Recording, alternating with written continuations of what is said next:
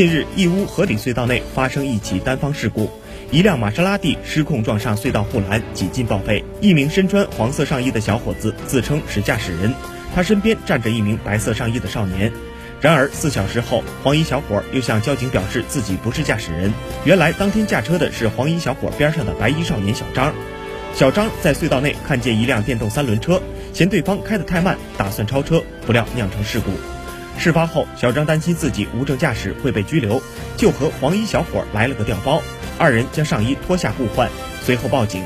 经调查，小张目前才考完科目二，而这辆玛莎拉蒂还是他从一名学长那儿借来的。据初步估计，此次事故造成车损超过一百万元。